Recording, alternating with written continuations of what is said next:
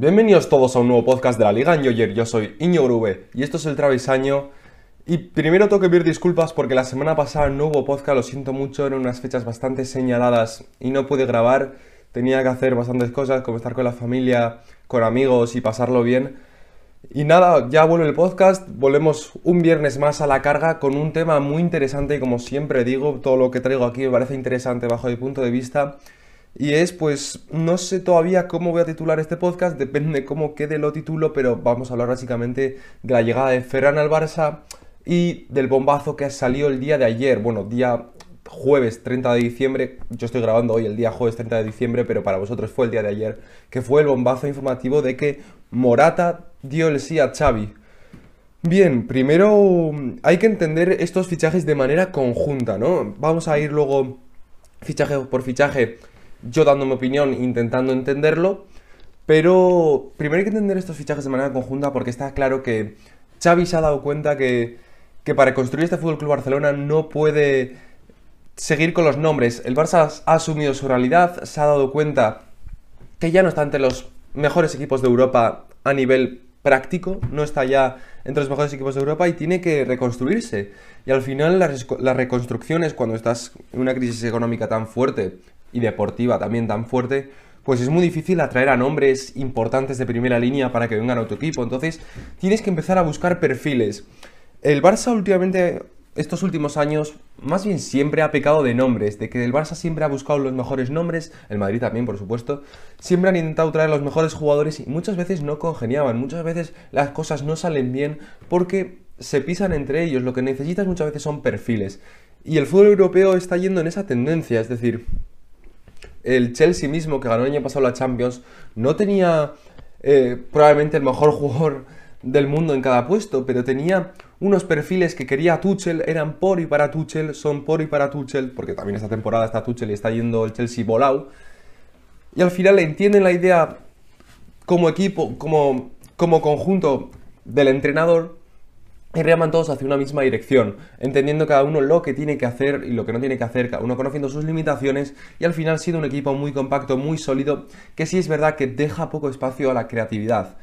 Porque al final es a lo que nos movemos, al final el fútbol cada vez está más robotizado, más, más predecible, cada vez los jugadores son unas máquinas engrasadas y para eso, hacia ahí es donde va el fútbol, hacia ahí, hacia menos nombres y al final pues más físico, más, pues los perfiles. Y al final, pues Xavi se ha dado cuenta que necesita perfiles, quería un extremo derecho, trae a Ferran, alguien totalmente diferente. Bueno, ahora voy a hablar de Ferran, mejor dicho.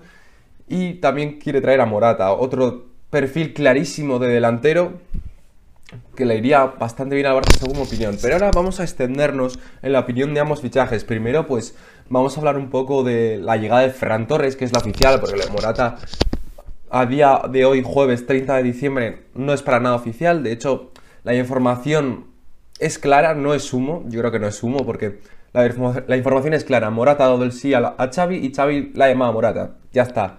Eh, no se dice que la operación entre clubes está hecha, no, ni mucho menos. Es un poco eso, de que de repente ahora ha aparecido Morata en el horizonte del Barça. Pues bien, el fichaje de Ferran Torres, eh, como digo, lo entiendo, ¿Entiendo el fichaje de Ferran Torres? Lo entiendo. Me parece que, sobre todo, también Laporta quería dar un golpe encima de la mesa. Seguramente le dijo a Xavi, oye, te voy a traer un fichaje, ¿cuál quieres? Y Xavi lo que dijo, lo primero fue Ferran Torres, Laporta se lo ha traído y al final quería dar un golpe de efecto Laporta con este fichaje. Lo entiendo. Entiendo el fichaje de Ferran Torres, entiendo que el Barça quisiese a Ferran Torres, pero me surgen, me, surgen preguntas, me surgen preguntas. Digo yo, ¿era Ferran Torres una necesidad? Pues, por supuesto, un jugador como Ferran Torres, claro que puede ser una necesidad para el Fútbol Barcelona, pero ¿era la necesidad más importante? Pues yo creo que no era la necesidad más importante. Yo creo que la necesidad más importante hubiera sido traer un delantero centro con gol, que es de lo que hablaremos luego de Morata. Veremos qué, qué opino, pero, pero yo creo que el Barça para gastarse 55 kilos más 10 en variables en un jugador, creo que tenía que ser un objetivo número uno y una necesidad número uno.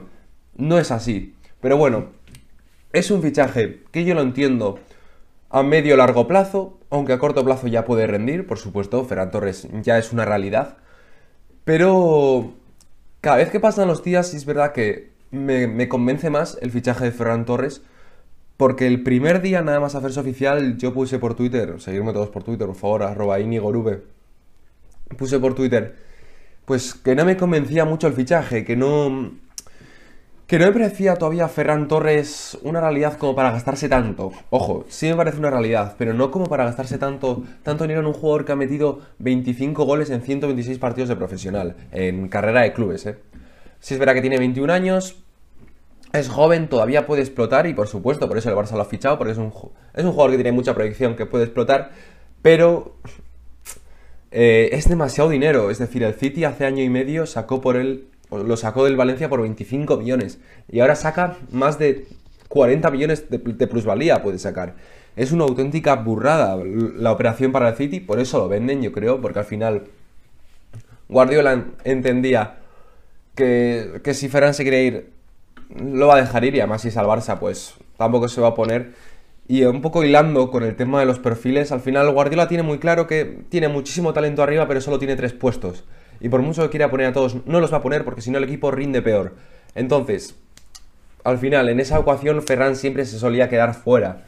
Y por eso mismo, pues Guardiola ha dicho, oye, Ferran, seguramente eres muy bueno, eh, tienes mucho, mucho futuro, pero ahora mismo no puedes jugar en el City con, con asiduidad y no puedes ser un jugador realmente importante para nosotros. Entonces, el City hace caja, lo vende y encima, pues Ferran también se quería ir. Así que yo creo que me parece una buena operación en general, me parece una buena operación, pero quizá el Barça ha pagado demasiado. Yo creo que quizá ha pagado demasiado y sobre todo por un jugador que no era necesidad número uno. Ahora bien, Ferran Torres como jugador eh, es algo totalmente diferente a lo que puede sacar la Masía. Es, es un jugador que tiene desborde, pero no mucho. No es un jugador con un gran desborde, sino que él desborda con el desmarque. Él desborda con los pases de atrás, es, decir, con los pases al hueco. Él desborda con eso, con ese primer control. Pues perfecto, tiene detrás a Pedri, a Gavi, a De Jong, a Busquets. Por eso creo que está muy bien tirado lo que ha hecho Xavi, porque muchas veces el Barça tiene grandes pasadores, pero no tiene receptores de calidad, porque Memphis te viene a, te viene a apoyar, no te viene a romper.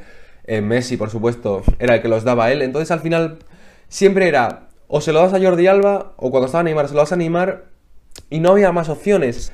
No, no puedes darle más pases en profundidad a casi nadie más, a Dembélé, pero Dembélé casi nunca está. Pues al final eso es lo que tienes, ¿no? Que Xavi necesitaba un receptor de pases, porque mm, mm, generadores de pase tiene de sobra. Y está muy bien tirado lo de Ferran, está muy bien, está muy bien tirado porque es un fichaje que no... Por primera vez el Barça hace un fichaje de verdad concienzudamente, un fichaje que que no le buscan por el nombre, sino por lo que puede aportar, y ahí se nota un poco la mano de Xavi. Yo creo que Ferran Torres, sinceramente, se va a hinchar a meter goles. Se va a hinchar. Es que a, nada que haga 3-4 desmarques por partido, ya se va a ir con un doblete. Porque es un jugador que, con los pases que le van a meter, que van a ir niquelados, control y armar la pierna rapidísimo. Además, mueve muy bien las dos piernas. No tiene ningún problema definitorio, vamos, es que es una auténtica máquina en, ese primer control y en ese disparo. Y por eso creo que Ferran Torres, yo creo que va a explotar, yo creo que se va a hinchar a goles. Creo que le va a ir súper bien al Fútbol Club Barcelona y creo que su carrera va a, va a pegar un ascenso meteórico. Ahora bien, si no sale bien, es una inversión muy arriesgada. ¿eh? Es una inversión muy arriesgada porque al final son 65 millones por un jugador que es una realidad, pero de momento es una realidad más bien pequeñita. Tampoco vamos a engañarnos. Perfecto. Creo que ya hemos hablado bastante a fondo de Ferran. Y vamos ahora con el otro nombre que ha salido, que es Álvaro Morata. Bien, eh, sinceramente yo entiendo que los culés cuando han leído esta noticia no les ha ilusionado nada. Al final, todos conocemos a Morata, todos sabemos que es un jugador muy criticable, que eso también me, me chirría un poco, porque yo creo que no se merece tantas críticas. Yo creo que hace más cosas bien que mal en un campo de juego. Perdón, en el terreno de juego. Y según la gente, ¿no? Yo creo que Morata es un buen delantero. Yo creo que Morata es esos delanteros que. que como revulsivo en un gran equipo se le queda pequeño ese rol, pero quizá en proyectos más grandes, cuando le han dado las llaves de grandes equipos para que él sea el delantero de esos grandes equipos, se ha quedado corto.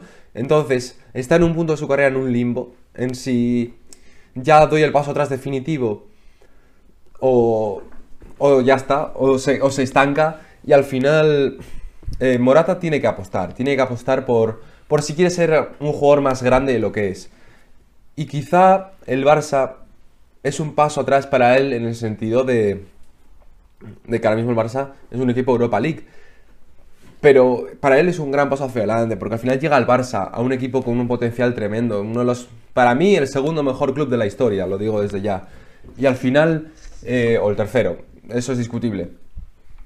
Entonces, eh, está llegando a una gran institución, una gran entidad, le va a dar un caché y un renombre tremendo. Pero está claro que para él, a nivel futbolístico, quizás es un saltito atrás en su carrera, pero a nivel de la perspectiva de los demás, es un paso no, no normal, porque al final ha estado en Atlético Madrid Real Madrid, pero es un paso incluso adelante en su carrera. Entonces yo creo que él puede remangarse las mangas en el Fútbol Barcelona, bajar un poco al barro y empezar a sentirse importante por primera vez en su carrera, porque es un jugador que ha vagado por tan grandes equipos que yo creo que nunca ha llegado a sentir la confianza eh, completa de un club, ¿no? Entonces, lo que representa este fichaje de Morata a nivel pues más eh, eh, místico, pues para Morata es, un fichaje bueno, el del Barça, seguro. O sea, por eso ha dado el sí a Xavi. Pero a nivel de lo que puede aportar al Barça, pues está claro que Morata como delantero de un equipo que quiere entrar entre los cuatro primeros de la Liga Española está muy bien, sin ninguna duda. Además es un perfil que para el Barça le va a ir muy bien, porque al final es un jugador que te sabe correr al desmarque como te sabe bajar a recibir. Es un jugador que maneja bien ambas facetas. Lo que me chirría un poco es que es un delantero, no voy a decir un delantero sin gol, porque tiene buenas cifras goleadoras, pero es un delantero que quizá no mete lo que meten otros delanteros de su talla o de su nombre. Falla más de lo que debería. Entonces, para el Barça eso va muy mal, porque el Barça lo que necesita son goles, necesita realidades y necesita números. Y Morata no estoy muy seguro de que pueda aportar esos números. A nivel de... Es que Morata me puede recordar mucho a los primeros años de Benzema en el Madrid, que era un gran goleador, pero que permitía que el ecosistema que tenía alrededor suyo, pues, fuera bien. Obviamente salvando las instancias, porque Estamos hablando de que ese Benzema era para que el Madrid ganara la Champions. Ahora mismo este Morata en el Barça es para que el Barça se clasifique a Champions. Eh, son dos realidades muy distintas. Entonces, Morata como fichaje de seis meses, un año, que rinda y que ayude al Barça a impulsarse, yo lo veo bien. Me parece un buen fichaje, un, jugador que te va a hacer dobles cifras en goles. Eh, está bien. O sea, es que no es un fichaje perfecto, pero me parece que es un fichaje que está bien Morata puede aportar cosas. Ahora bien, como se desmadre de precio, hay cuidado, ¿eh? Como se desmadre de precio, hay que tener mucho cuidado. Si, si el Barça paga más de 30 millones por Morata, me parece un, un, un negocio ruinoso, en verdad. Me parece un negocio ruinoso porque... Porque el Barça no se puede permitir pagar 30 millones en un jugador pues que no viene a aportar gol en masa, no viene a aportar gol en masa. Eso está claro, pero yo entiendo desde la perspectiva de Xavi muy bien el fichaje, que quiere ese perfil de jugador, porque está, está yendo por los perfiles, está yendo a por Ferran, por Morata, y al final está haciendo un favorazo eh, Xavi a Luis Enrique, porque los va a tener todos compenetrados para la selección, y vamos a ver a la selección española y al Barça al final como el mismo equipo. Casi como hace 10 años, cuando ganamos el Mundial. Pues bueno, esta es mi opinión sobre el fichaje de Morata y Ferran. Espero no haber sido muy repetitivo, sobre todo con lo de Morata, que yo creo que he dicho muchas veces que era buen fichaje, pero tampoco para tanto. Y bueno, podría haber hablado también un poco de la no renovación de, no renovación de Dembélé, pero ¿qué queréis que os diga? Eso me parece más de, de poner un tweet que, de opinar sobre eso, porque ¿qué voy a opinar sobre eso, no? Sobre la, no renovación de Dembélé. Al final, eso son cuestiones personales, si no quiere renovar, pues que no renueve y ya está. Eh, nos vemos en el siguiente podcast. Ha sido un placer una vez más estar aquí. Veremos si se concreta el fichaje de Morata. A nivel personal, ¿yo haría el fichaje? No. Eh, aunque haya dicho que sea un buen fichaje, yo no lo haría. Porque yo tendría la mente a Haaland. Ya sé que es algo muy utópico, pero yo tendría la mente a Haaland y me estaba despidiendo. Así que bueno, nos vemos en el siguiente podcast.